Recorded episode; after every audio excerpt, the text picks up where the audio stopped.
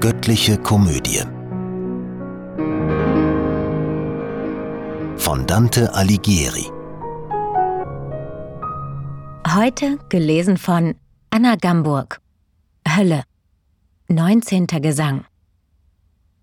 Die ihr das heilige, für reine Hände bestimmte Gut des Herrn verderbt, um Gold und Silber, Simon, Zauberer und Verführer, für dich und deine räuberische Bande, die ihr im dritten dieser Gräben steckt, soll jetzt zum Aufruf die Trompete schmettern. Wir waren schon hinauf bis zu dem Punkt des Felsenstegs gelangt, der auf die Mitte des Gräbergrabens lotrecht niederschaut. Wie kunstreich, hohe Weisheit, du dich zeigst im Himmel, auf der Erde und in der Hölle, und wie gerecht dein Wirken sich verteilt. Ich sah im Grund des Tals und an den Seiten gar viele Löcher, alle rund und jedes von gleicher Größe in dem fahlen Stein. Sie schienen mir nicht enger und nicht weiter als die in unserer schönen Taufkapelle zum heiligen Johannes für die Taufe. Vor wenigen Jahren hab ich solch ein Becken zerschlagen, ein ertrinkend Kind zu retten. Das sei hier festgestellt und aufgeklärt.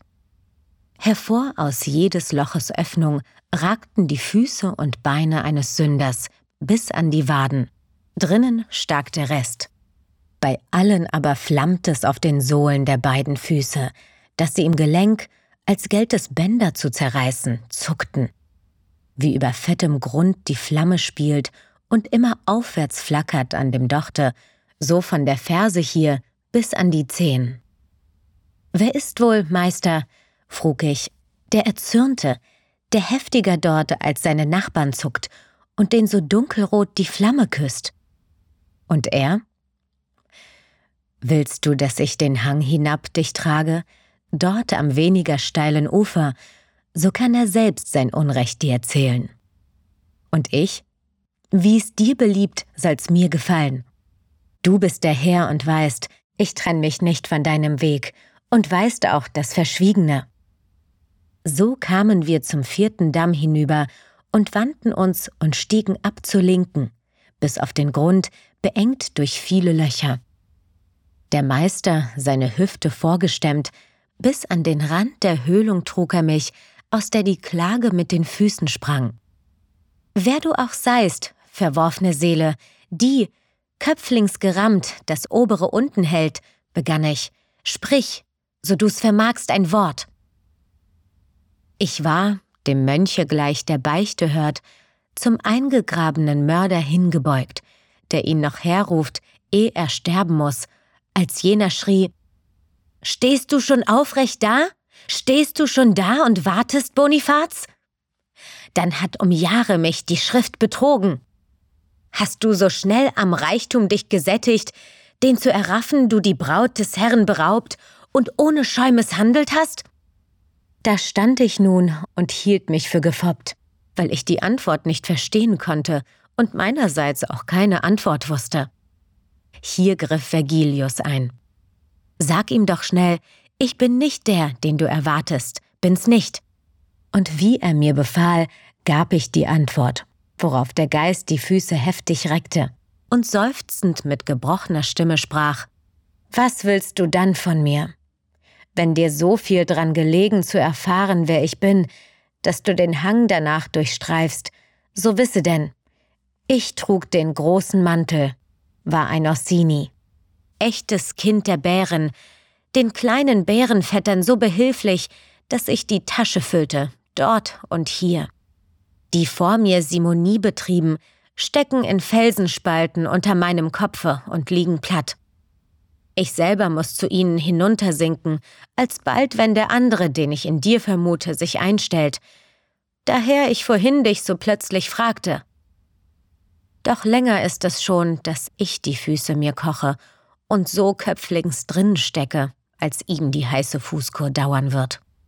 Denn nach ihm kommt vom Westen bald ein schlimmerer, ein zügelloser Seelenhirte, der dann meinen Nachfolger und mich hinabdrückt. Er wird ein neuer Jason nach dem Buch der Makkabäer sein und seinen König, der ihm den Willen tut, in Frankreich finden. Ob ich zu weit gegangen bin, ich weiß nicht. als ich nach meiner Tonart ihm entgegnete. Nun sag mir doch, wie viel hat unser Herr dem heiligen Petrus abverlangt, bevor er ihm die Schlüssel zur Betreuung gab? Nur eins hat er gefordert, Folg mir nach. Und kein Apostel ließ sich Gold und Silber bezahlen, als durchs Los sie dem Matthias das Amt, das Judas lassen musste, gaben. Drum halte still, du bist zu Recht bestraft, und hüte gut das schlecht erworbene Geld, mit dem du gegen Karl so mutig tatest. Und wer die Ehrfurcht nicht, die stets mich bindet vor den geweihten Schlüsseln, die du einst im munteren Leben droben führen durftest, so möchte ich ernste Worte noch gebrauchen. Durch eure Habgier ist die Welt verdüstert. Ihr stürzt die Guten und erhebt die Bösen. Euch Hirten meinte der Evangelist, als er die Hure auf den Wassern sah, die mit dem König der Erde buhlte, die Hochgeborene mit sieben Häuptern und mit zehn Hörnern wohl behütete, solang ihr Gatte noch die Reinheit liebte. Aus Gold und Silber macht ihr einen Gott wie echte Götzendiener, nur dass jene vor einem knien und ihr vor Hunderten. Weh, wie viel Unheil Konstantin erwuchs, nicht etwa aus der Taufe, aus der Schenkung des ersten Reichtums an den heiligen Vater. Indes ihm so mein Rügelied erklang, sei's, dass die Wut, sei's, dass die Reu ihn stach, bewegt er heftig stampfend beide Füße. Mein Führer war, ich glaube es einverstanden, dann freundlich lauschte er die ganze Zeit dem echten Ton in meinen starken Worten. Mit beiden Armen drauf umfasste er mich und zog mich ganz an seine Brust. Sodann stieg er zurück den Weg, den er gekommen, und wurde nicht mehr müd, mich fest an sich zu pressen. Sogar bis auf den Scheitelpunkt der Brücke des vierten und fünften Dammes trug er mich und sachte setzt er dort die Last zu Boden, sehr sachte, denn der Fels war rau und steil, ein unbequemer Pfad, sogar für Ziegen. Von dort erschloss sich mir ein neuer Graben.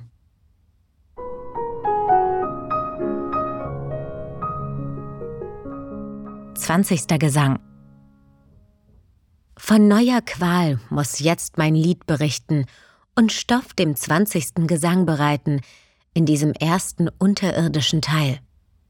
Schon war ich aufmerksam und ganz gespannt, hinabzuspähen in den offenen Grund, von Angst gepressten Tränen rings gefeuchtet, und Menschen sah ich kommen still und weinend.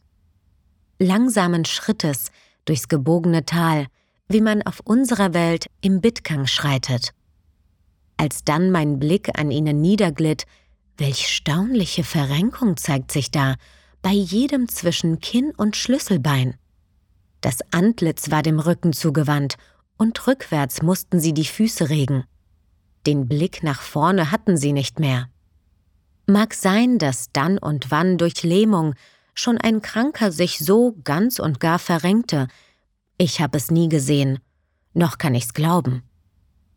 So dir mit Gottes Hilfe, was du ließest, zum Heil gedeihen soll, bedenke, Leser, wie ich mit trockenen Augen nah, so nah, das so verkehrte Menschenangesicht hätte betrachten können, da die Tränen den Sündern übers Rückgrat niedertropften.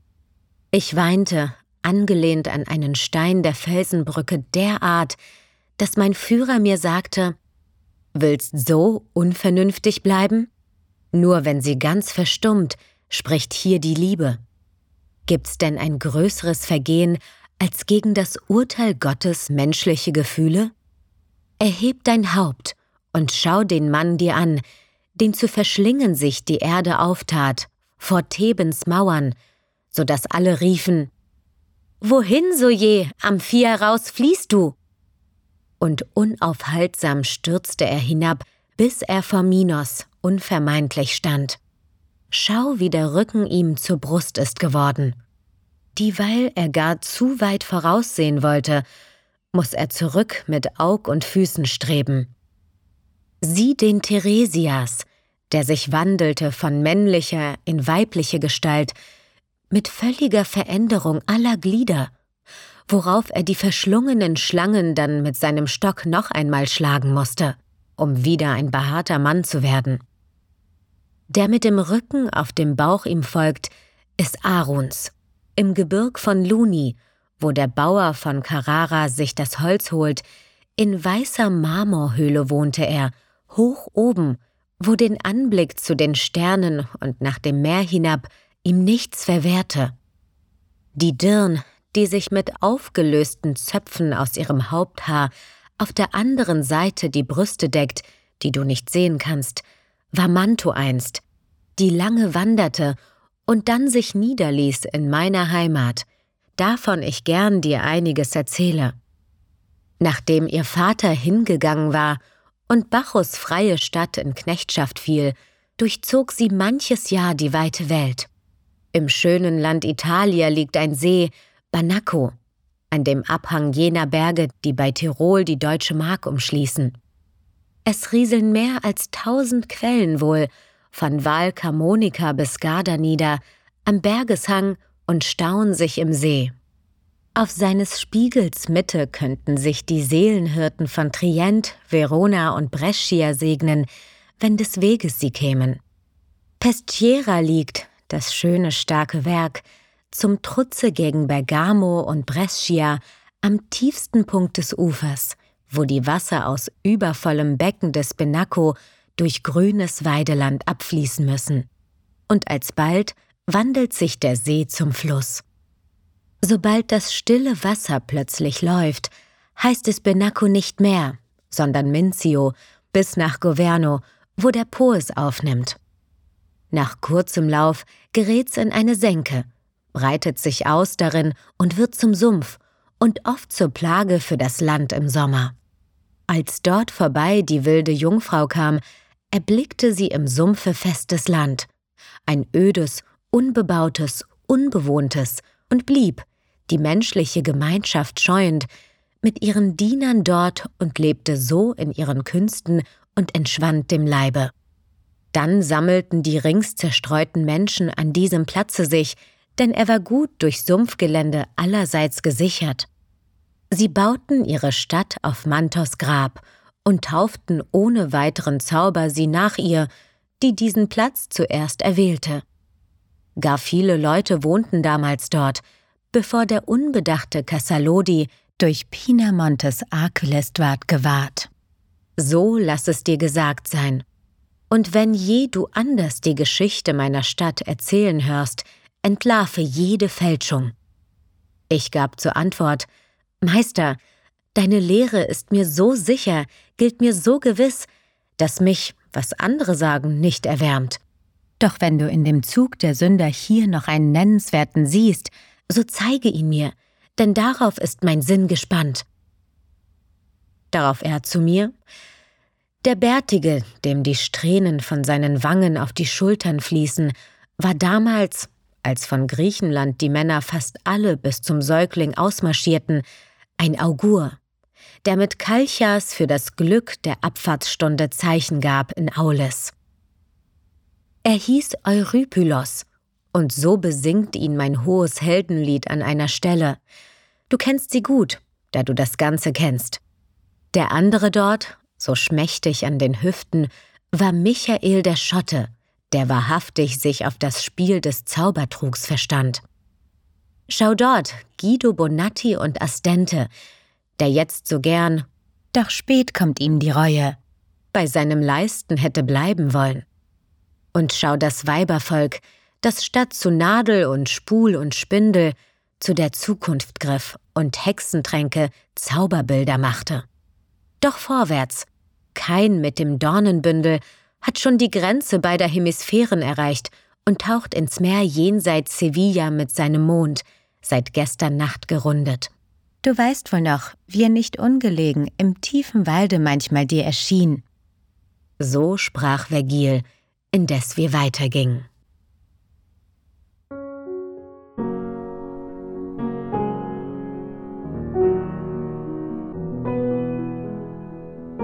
Diese Hörreihe unterstützt die Initiative Solidarität stimmt e.V.